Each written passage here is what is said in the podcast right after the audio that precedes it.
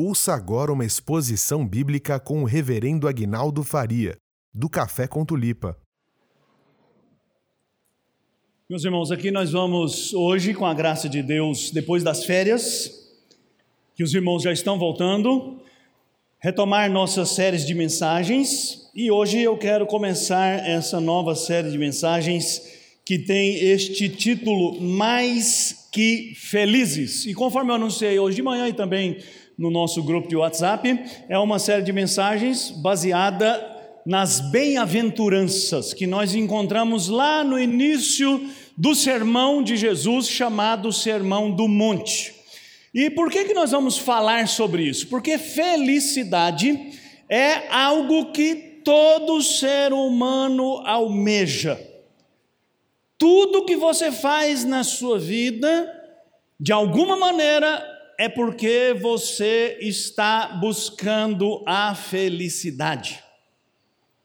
Você trabalha porque você pensa que se você tiver uma boa receita financeira, se você conseguir dar uma certa estabilidade para sua família, conseguir ter a sua casa, o seu carro, você vai ser feliz. Você tem uma vida saudável, você alimenta-se adequadamente, você pratica exercício físico porque você acredita que isso vai proporcionar para você uma vida mais feliz. Você estuda e você anda pela rua e tudo que nós fazemos é porque, de alguma maneira, em alguma medida, nós estamos buscando a felicidade e em algumas dessas coisas nós pensamos que iremos encontrá-la.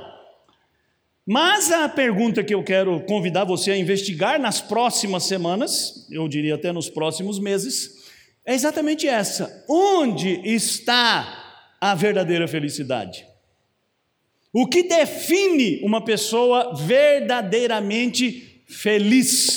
E eu vou começar citando aqui um autor que eu já citei aqui várias vezes, inclusive essa porção eu já citei do Blaise Pascal, que é um dos seus pensamentos, um livro chamado Pensamentos, onde tem a compilação de várias ideias do Pascal. Pascal era, todos conhecem Pascal, né? principalmente os é, vestibulandos, né? o grande matemático e cientista e teólogo também. Pascal era um teólogo católico adepto do jansenismo. O jansenismo era uma corrente teológica dentro do catolicismo de linha agostiniana que acreditava nas doutrinas da graça, que acreditava no pecado original, na incapacidade humana. E em seus pensamentos, Blaise Pascal escreveu assim: Todos os homens buscam a felicidade e não há exceção. Independentemente dos diversos meios que empregam o fim é o mesmo. O que leva um homem a lançar-se à guerra e outros a evitá-la é o mesmo desejo, embora revestido de visões diferentes. O desejo só dá o último passo com este fim. É isto que motiva as ações de todos os homens, mesmo dos que tiram a própria vida. Até os que tiram a vida estão procurando a felicidade, imaginando que colocar fim à sua vida lhes trará o alívio, a felicidade que não encontraram nessa vida. Então a pergunta é: o que é felicidade? E é claro que essa é uma pergunta vastíssima e eu não pretendo respondê-la aqui hoje, pretendo que você nos acompanhe para que com Jesus Cristo nós aprendamos o que é a felicidade, porque essa é uma definição difícil quem é feliz? Você é feliz? De verdade? De fato?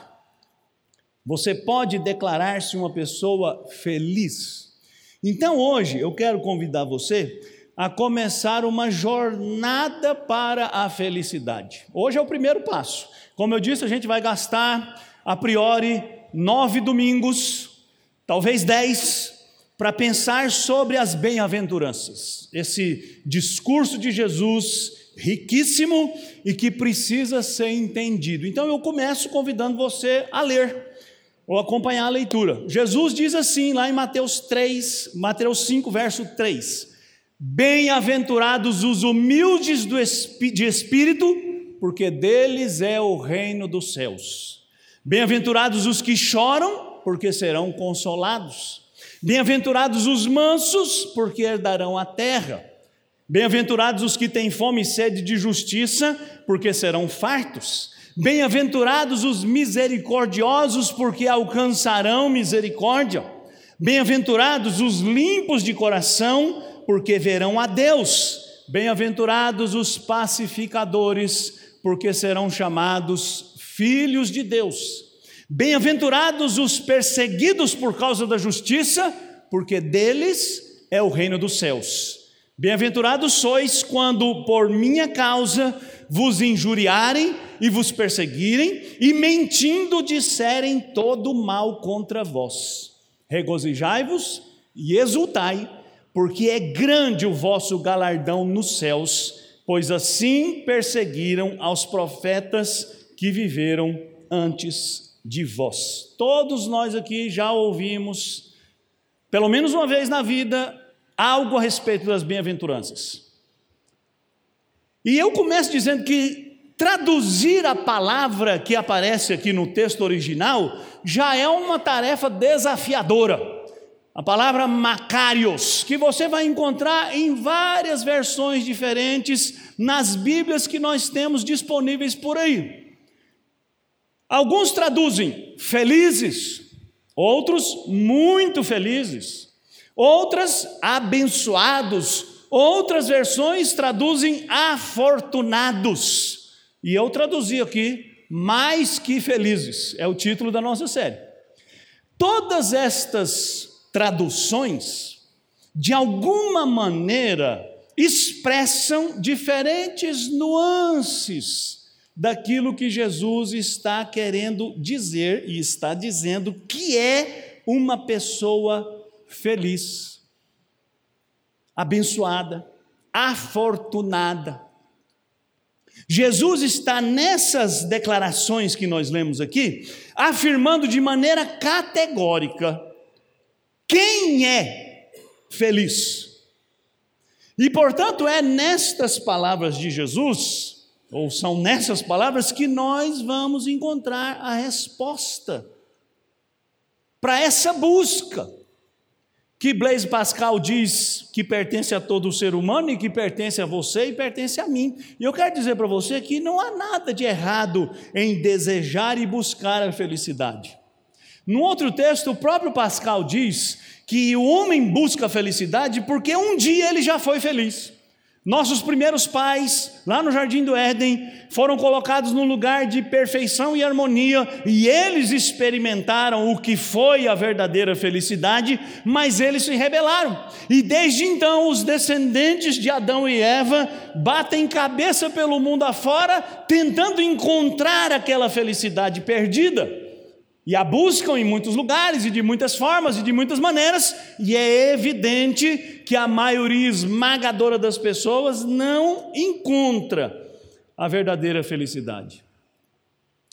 Essas palavras de Jesus, irmãos, foram a introdução do longo discurso que Jesus fez, e Mateus registrou no capítulo 5, capítulo 6 e capítulo 7 do seu evangelho. Esses três capítulos constituem o que ficou conhecido como o Sermão do Monte. Porque o texto diz que Jesus subiu o monte e, assentando-se, passou a falar com seus discípulos. Muito provavelmente esse sermão foi pronunciado lá na Galileia, perto de Cafarnaum, e esse sermão de Jesus Cristo foi proferido dentro do contexto de Mateus logo depois que no capítulo 4, Mateus faz uma síntese do que Jesus estava fazendo durante o seu ministério. Então, para nós entendermos corretamente o que Jesus está dizendo, nós precisamos pensar em tudo que está envolvido ao redor desse texto. Então, se você virar a página da sua Bíblia, ou talvez aí esteja na mesma página, você vai encontrar no capítulo 4, versículo 23, as seguintes palavras: Percorria Jesus toda a Galiléia, ensinando nas sinagogas, pregando o evangelho do reino e curando toda sorte de doenças e enfermidades. E a sua fama correu por toda a Síria.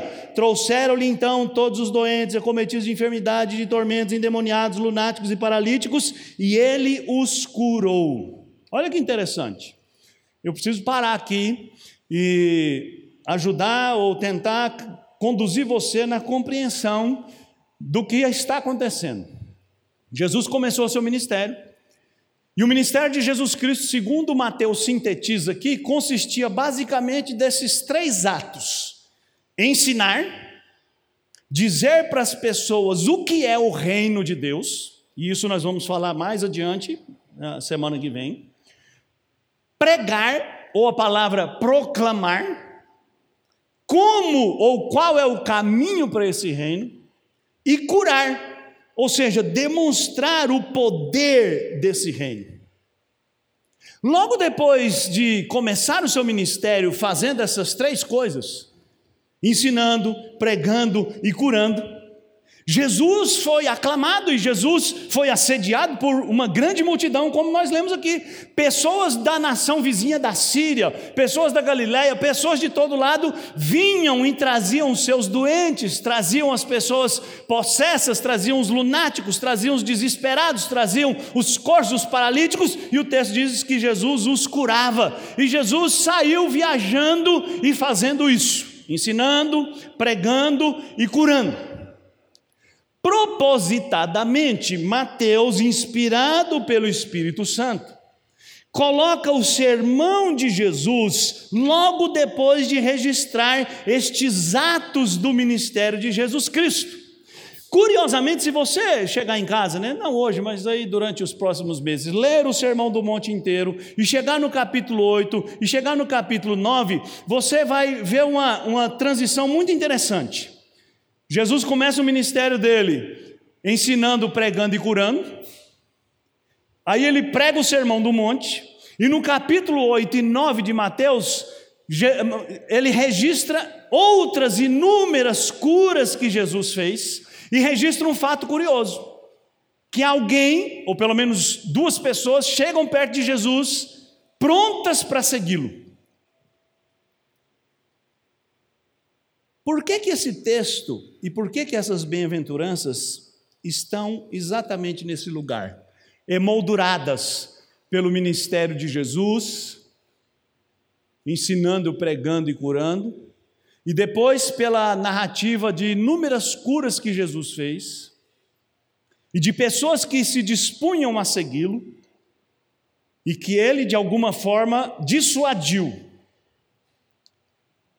o Sermão do Monte, irmãos, está exatamente nesse lugar para nos fazer pensar que a vida de um discípulo de Jesus Cristo constitui de uma compreensão muito ampla do que Jesus fez e de quem ele é, e de quem nós somos a partir da obra de Jesus em nós.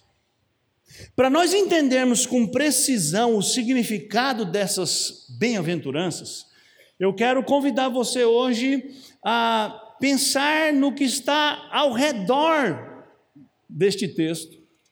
Para a semana que vem, se Deus permitir, nós começarmos a mergulhar em cada uma dessas bem-aventuranças, entendendo o que elas ensinam o que elas significam e como elas nos tocam. E eu começo exatamente destacando o propósito deste sermão e o propósito das bem-aventuranças. Preste atenção. Depois que Jesus ensinou, pregou e curou, a multidão ficou empolvorosa. É óbvio, como eu disse, se você for lá no capítulo 8, versículo 19, você vai ver que depois de ver Jesus fazer tantas curas, alguém chega para Jesus e diz assim: Mestre, eu vou te seguir para onde quer que o senhor for. E Jesus diz: Olha, as raposas têm seus covis, as aves dos céus têm seus ninhos, mas o filho do homem não tem onde reclinar a cabeça.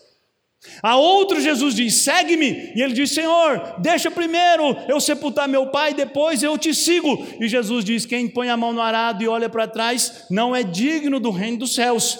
Preste atenção.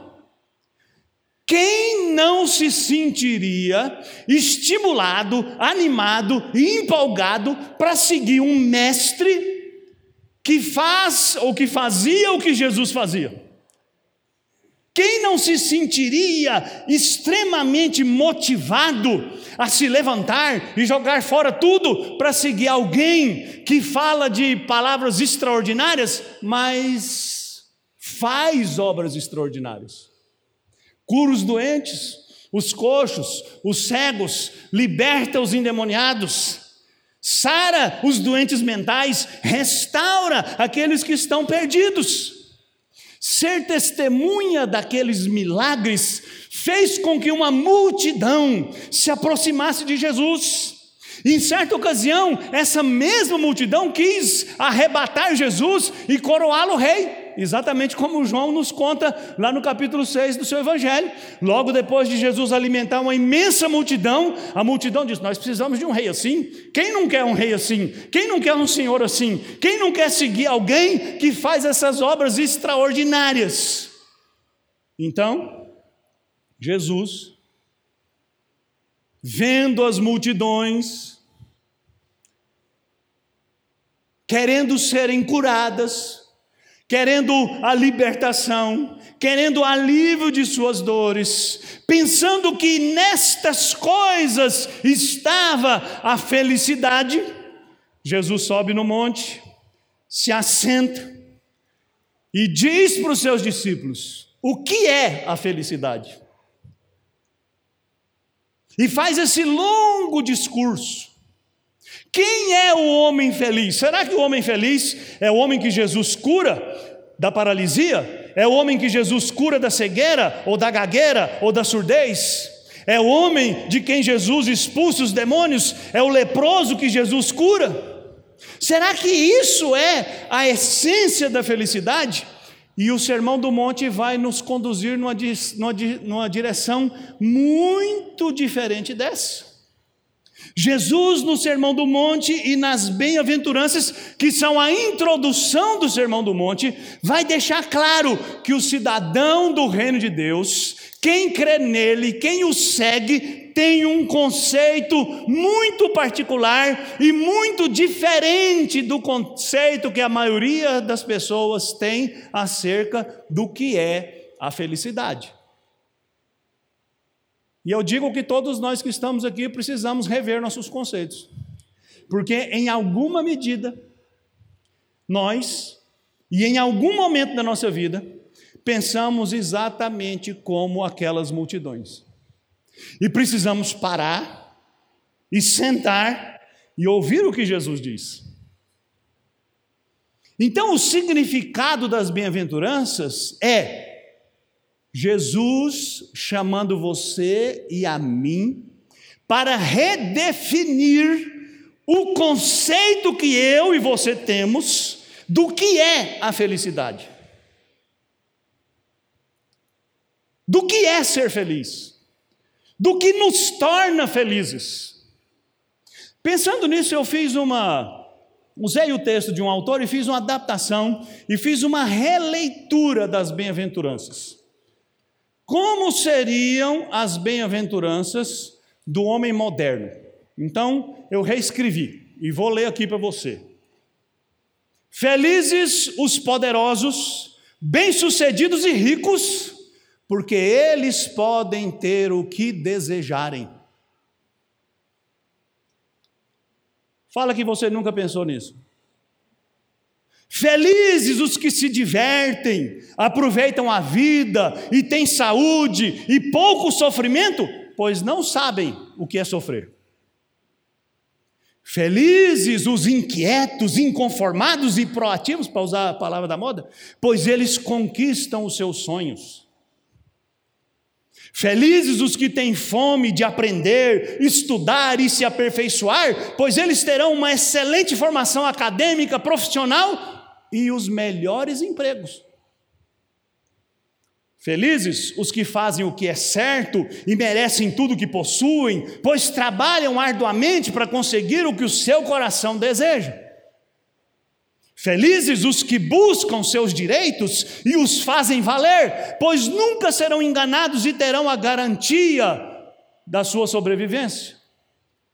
Felizes os que não são fanáticos e sabem ser religiosos sem ofender e nem discutir sua fé com ninguém, pois serão sempre respeitados, terão muitos amigos e serão tratados com simpatia.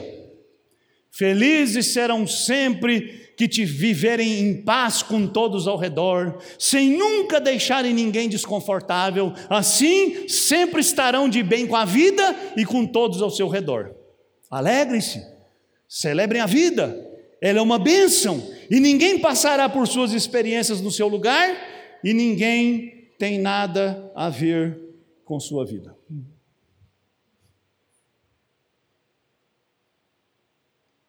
Eu acredito que eu me vi escrevendo e eu me vi nisso, em muitos aspectos.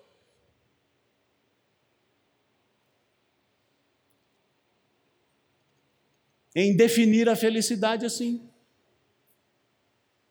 Em definir a felicidade com essas categorias. E propositadamente, cada uma dessas declarações que eu fiz aqui, estão em contraposição às que Jesus fez no Sermão do Monte. Então, acompanhe o raciocínio. Uma multidão muito interessada nos milagres que Jesus fazia, nas curas, na multiplicação dos pães, na solução dos seus problemas materiais. Seguiu Jesus Cristo pensando que esta era a verdadeira felicidade. Então Jesus sobe no monte, senta-se e define o que é a felicidade. Bem-aventurados os humildes, bem-aventurados os que choram, bem-aventurados os que têm fome e sede de justiça, Bem-aventurados os mansos, bem-aventurados os perseguidos, bem-aventurados os misericordiosos. Irmãos, isso é um tapa na cara.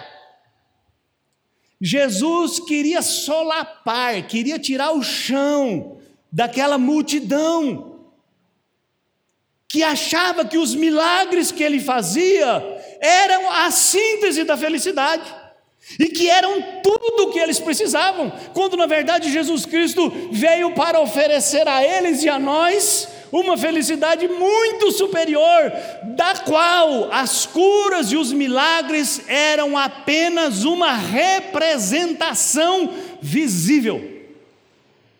E o que que tudo isso significa? Jesus deixa claro, já na introdução do seu sermão, que a felicidade não é algo que você é capaz de produzir, nem pelo seu esforço, nem pela sua moral, nem pela sua religiosidade, nem pelas suas ofertas, nem por sua dedicação. Felicidade, do ponto de vista do Evangelho, não diz respeito ao que você faz, mas diz respeito a quem você é. Então, se você quer descobrir a verdadeira felicidade, ao invés de perguntar o que eu devo fazer para ser feliz, você deve perguntar quem eu devo ser para ser feliz. E a resposta é: você deve ser um discípulo de Jesus Cristo. Presta atenção. Nós gostamos de transformar tudo na Bíblia em lei, em regra. Porque lá no fundo do nosso coração, nós todos queremos nos salvar. Nós não queremos ser salvos. Nós queremos provar o nosso valor, nós queremos provar a nossa capacidade, nós queremos chegar diante de Deus com o nosso diário e dizer para Deus: Olha, Deus, tudo que eu fiz, o senhor não acha que eu devo entrar no céu? O senhor não acha que eu mereço? O senhor não acha que eu fui direitinho, que eu fui certinho, que eu fiz tudo direitinho e agora o senhor pode escancarar a porta do céu e eu vou entrar todo pomposo, orgulhoso das minhas realizações. Mas esse texto, irmãos, não tem nenhum mandamento, não tem nenhum imperativo. Jesus não disse, seja humilde e você verá o reino dos céus. Seja misericordioso e você alcançará misericórdia. Seja manso e você verá a Deus. Se você prestou atenção na leitura e você prestou, você viu Jesus simplesmente fazendo declarações. Feliz é o homem humilde, Feliz é o homem que chora, feliz é o homem manso, feliz é o homem que tem fome e sede de justiça, feliz é o misericordioso, feliz é o limpo de coração, feliz é o pacificador, feliz é o perseguido. Ao longo do nosso da nossa série, eu quero convidar você a definir cada um desses termos e a entender que nenhuma destas características é produzida por mim ou é inata, ou eu nasci assim. Todas elas são feitas por Deus, mas isso você vai ter que acompanhar a série, né? Então, vou deixando os ganchos assim para você voltar. Essa introdução do sermão acende uma luz de perigo. Qual que é o perigo? O perigo que eu já anunciei aqui, antecipadamente, o perigo do legalismo, o perigo da meritocracia religiosa. Vou explicar. Nós temos a mania, por causa do nosso orgulho, de transformar tudo que a Bíblia diz em uma listinha, faça e não faça. Faça isso e você vai ser um cristão. Não faça isso e você não será um cristão. Faça aquilo e Deus vai te receber. Faça aquilo e Deus vai te acolher. Nós reduzimos o evangelho à ética, à moral. Quando você reduz o evangelho à ética e à moral, você já não tem mais o evangelho, você tem outra coisa que não é o evangelho. Porque o evangelho de Jesus Cristo é algo sobre o que Deus fez por você e não algo sobre o que você faz para Deus. Por isso, as bem-aventuranças, que são um desafio de Jesus Cristo para os seus ouvintes repensarem seus conceitos, por isso, as bem-aventuranças, que são um alerta para que nós entendamos o que realmente é ser feliz também nos desafia a não cometer o erro de confundir graça com mérito. A gente, em todas as religiões do mundo, com exceção do cristianismo, cristianismo bíblico, né? não é qualquer cristianismo também, mas todas as religiões do mundo ensinam a meritocracia religiosa. Ou seja, você quer ser aceito por Deus? Faça caridade. Você quer ser aceito por Deus? Faça uma oferta. Você quer ser aceito por Deus? Faça penitência. Você quer ser aceito por Deus? Faça peregrinação. Você quer ser aceito por Deus? Seja um homem íntegro. Você quer ser aceito por Deus? Tenha dignidade. Você quer ser aceito por Deus? Ou seja, todas as religiões estabelecem regras pelas quais supostamente Deus o aceitará, porque você vai apresentar a Deus a sua ficha corrida de bons serviços. Mas esse texto não é um código de conduta. Eu diria que as bem-aventuranças são um manifesto. Sabe o que é um manifesto? Manifesto é uma proclamação Jesus diz para os seus discípulos que estão ali: o que é a felicidade? Vocês me viram curando, vocês me viram multiplicando pães, vocês me viram fazendo coisas extraordinárias, mas a felicidade não está nessas coisas. É claro, irmãos, que nós vamos ver ao longo da nossa série que há implicitamente nas bem-aventuranças uma convocação para uma vida transformada.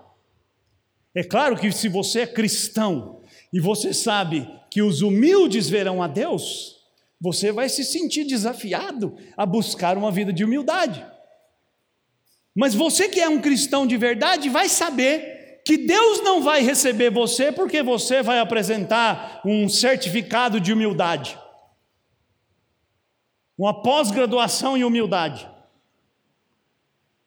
ou em mansidão, ou em qualquer outras dessas características que Jesus alista. Jesus não fez uma lista de deveres sociais e religiosos. A bem-aventurança é um estado, é uma posição em que Deus coloca você através de Jesus Cristo. E não é só nas bem-aventuranças que Jesus define os seus discípulos. Se você continuar lendo, Jesus vai continuar dizendo: vocês são o sal da terra. Jesus não diz, vocês deveriam ser o sal da terra. Jesus diz, vocês são. Jesus diz, vocês são a luz do mundo. Jesus não diz, vocês deveriam ser a luz. Jesus diz que você, sendo sal, não pode se tornar insípido, e você, sendo luz, não pode deixar de iluminar, mas você é. Então, essa introdução do sermão do monte, e as bem-aventuranças em particular, são uma confrontação de Jesus Cristo com o que a maioria esmagadora das pessoas define ser felicidade. Com a busca que a maioria das pessoas faz da felicidade.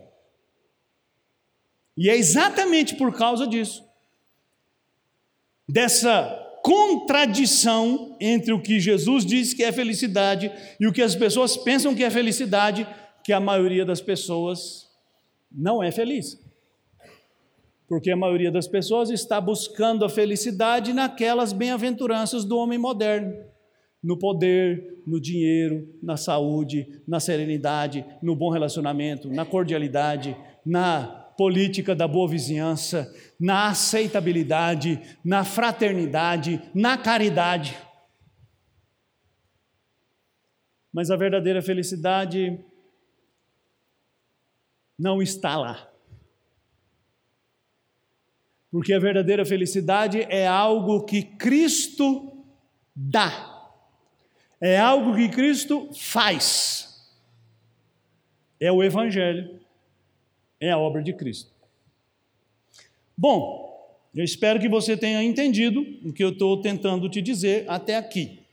E eu vou passar então a algumas implicações e aplicações desta perspectiva acerca das bem-aventuranças. Primeira implicação: contemple o todo.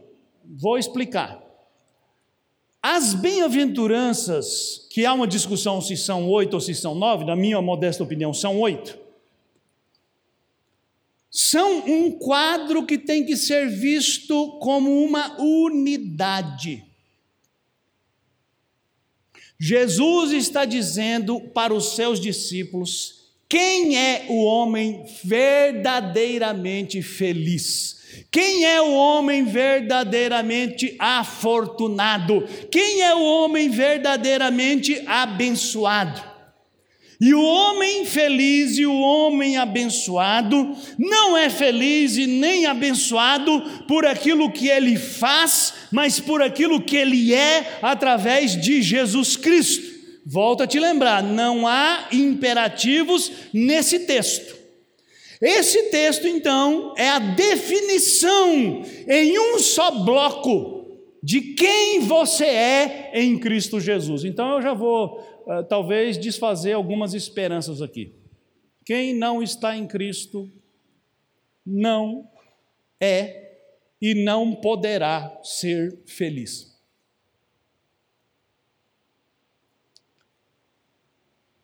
Porque Jesus Cristo está descrevendo a identidade do verdadeiro homem feliz que é seu discípulo. Então, presta atenção: muita gente lê as bem-aventuranças e pensa assim: ah, eu sou uma pessoa humilde, mas eu não tenho fome e sede de justiça. Ah, eu sou uma pessoa misericordiosa, mas o meu coração não é muito limpo. Presta atenção. É, essas declarações de Jesus Cristo não podem ser fatiadas assim.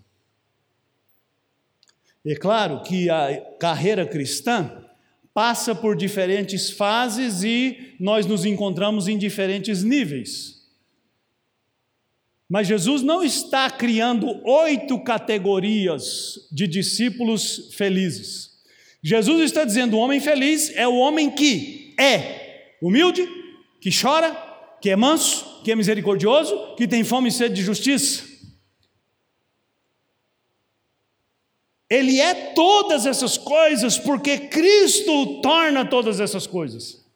Porque Cristo opera nele todas estas características, e são essas características que farão de você um homem, uma mulher verdadeiramente feliz. Então a primeira implicação é que você não deve fatiar as bem-aventuranças.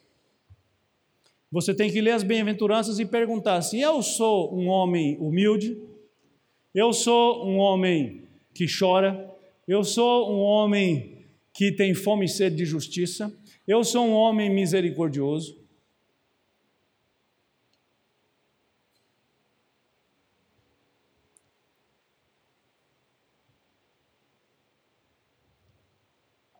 Se não, o que, que você tem que fazer? Primeira coisa, e o resto é com Cristo e o Espírito Santo é render-se. É dizer, Senhor, eu não me vejo nessa descrição. Porque eu sou um homem que acha que a felicidade está no poder e no dinheiro. Eu sou uma mulher que acha que a verdadeira felicidade é a saúde, é a família, são os amigos. Ah, eu não me vejo aí, porque eu sou uma pessoa que não tem a capacidade de exercer misericórdia, eu sou muito duro, eu quero fazer valer os meus direitos, eu não sou manso.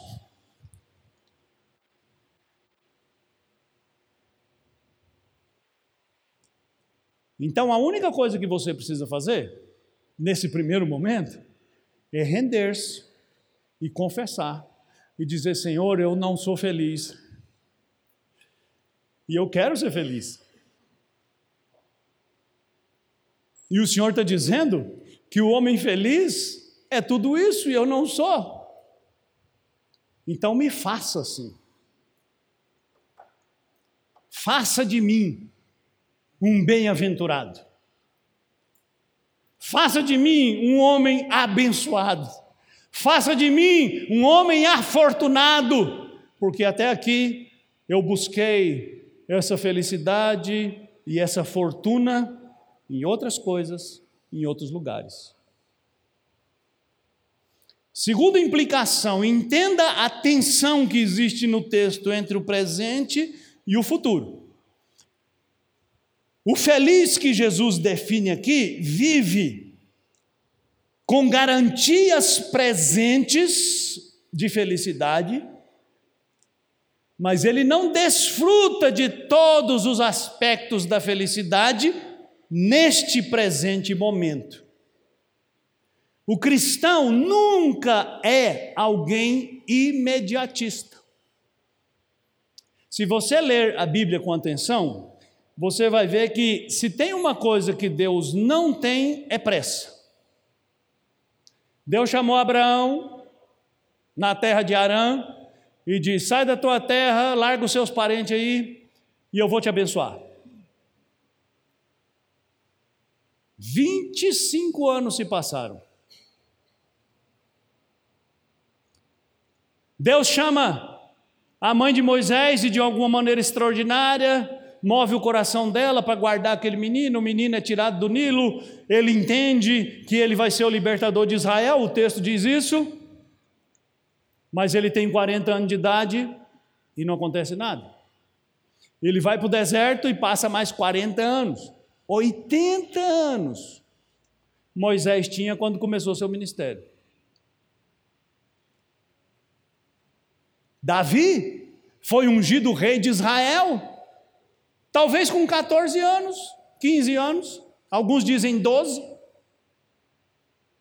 Com 30, ele já tinha sido escudeiro do rei, cantor do rei, poeta do rei, soldado do rei, general do rei e nada de ser rei.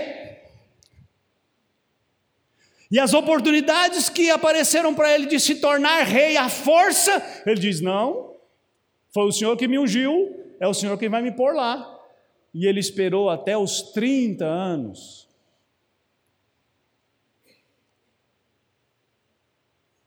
Paulo foi chamado por Deus para ser o apóstolo dos gentios. E ele abraça o evangelho e ele se torna um pregador na cidade de Damasco, mas dali ele vai para o deserto, passa três anos. Quando ele volta do deserto para Jerusalém, os discípulos dizem: Nós não acreditamos nele. Ele não é confiável. Ele matou nossos irmãos.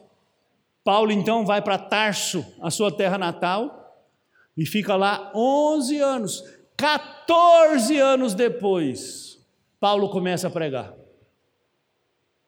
14 anos depois. E assim é, irmãos. Então, existe uma tensão nesse texto. Jesus diz assim: aos humildes pertence o reino dos céus, e aos perseguidos pertence o reino dos céus. Olha que coisa interessante. Você já leu esse texto e você já sabe disso. A primeira bem-aventurança e a oitava bem-aventurança fazem declarações categóricas acerca do presente. E Jesus diz: Bem-aventurados os humildes, porque deles é o reino dos céus. E na última bem-aventurança, Jesus diz: Bem-aventurados os perseguidos, porque deles é o reino dos céus. Mas no meio dessas duas bem-aventuranças, tem outras seis bem-aventuranças, e todas elas estão no futuro.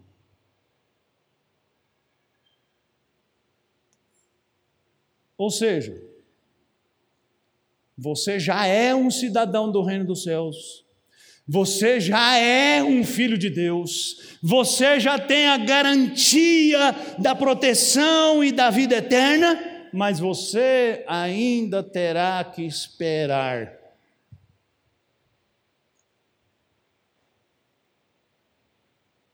Porque muitas bênçãos prometidas por Cristo não são para esta vida.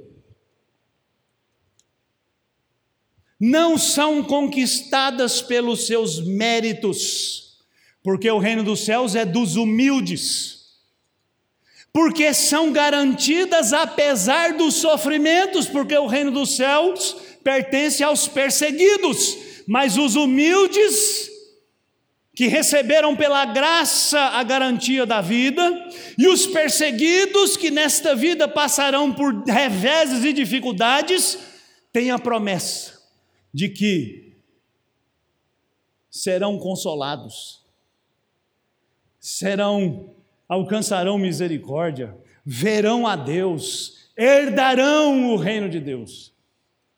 Então, a segunda implicação é entenda essa tensão. Há muitas coisas que você precisa esperar pela fé. Há muitas promessas de Deus que sequer serão experimentadas nessa vida. A maior delas está lá no Apocalipse. E só vai se cumprir quando Jesus voltar, que é enxugar dos nossos olhos toda lágrima,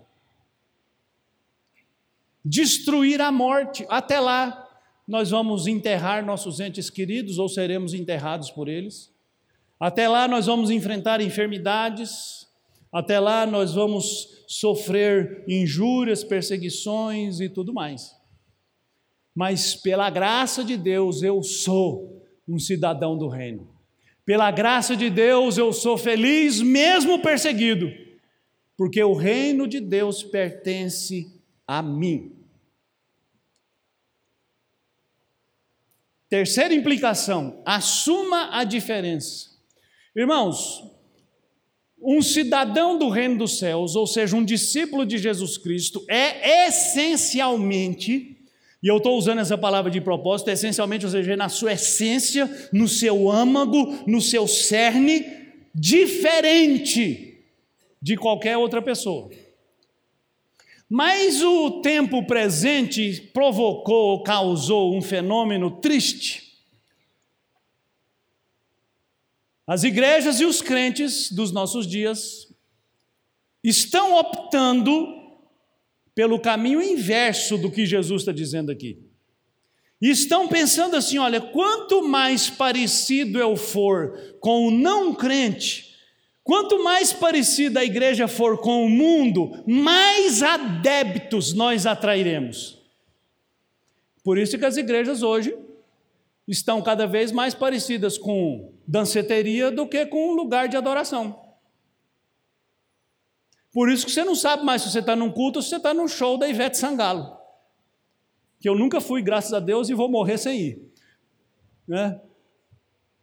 Por isso é que você entra em determinados lugares hoje e você não sabe se quem está sendo adorado é Deus ou é o cantor, ou é a banda. Você não sabe se o que está acontecendo ali é um encontro com Deus ou é uma rave gospel.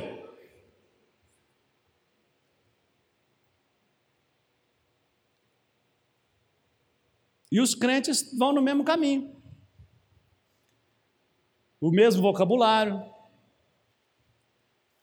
a mesma roupa, o mesmo jeito, os mesmos lugares. É? Aliás, tem um fenômeno tão curioso que acontece hoje que eu não consigo entender. Eu vou tentar explicar isso de uma maneira que não seja chocante. A Bíblia não ensina que o único jeito de ser fiel ao Senhor é ser um abstêmio, ou seja, não beber nada de álcool nunca. A Bíblia não ensina isso. A Bíblia ensina a temperança, a Bíblia ensina a sobriedade.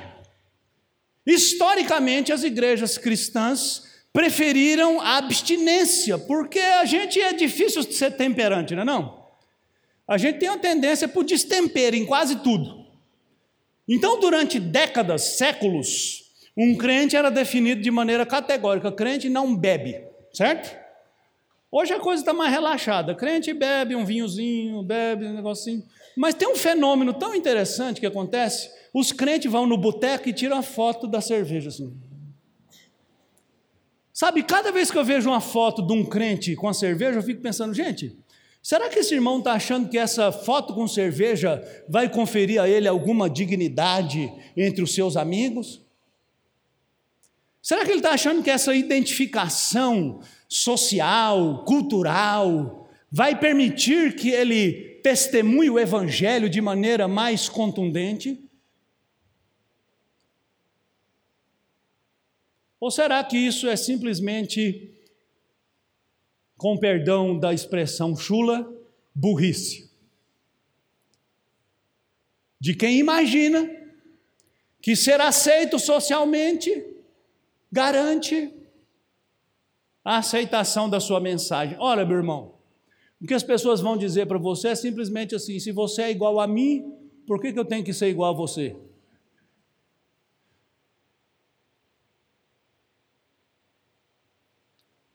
Sabe, nós precisamos colocar o tico e o teco, os neurônios que nos restam, para pensar.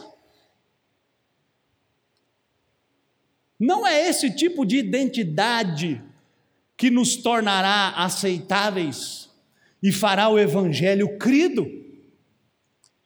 E nem é também você ser um esquisito, mas é você assumir que você tem uma fé, que você tem valores, que você tem esperanças e que você tem convicções muito sólidas e firmadas na Escritura Sagrada e que são inegociáveis e que você sabe que a sua fé e os seus valores e a sua esperança e as suas convicções não vêm do que a cultura diz, não vêm do que a maioria diz, mas vêm do que a palavra do Senhor diz. Entendeu? Terceiro, quarto, né? E último, celebre a esperança. Bom, eu disse que nós temos uma tensão entre o que você é e as promessas que Deus fez. Essa tensão do tempo presente não rouba a alegria, a paz e a esperança de quem crê no Evangelho de Jesus Cristo. Em virtude de quem nós somos em Cristo, ou seja, somos cidadãos do reino dos céus, nós podemos celebrar a esperança, pois quem fez a promessa é fiel. Então, eu sei que o meu choro será consolado, eu sei que eu vou herdar a, a, a terra, eu sei que a minha fome vai ser saciada, eu sei que eu vou alcançar misericórdia, eu sei que eu verei a Deus, eu sei que serei chamado filho de Deus.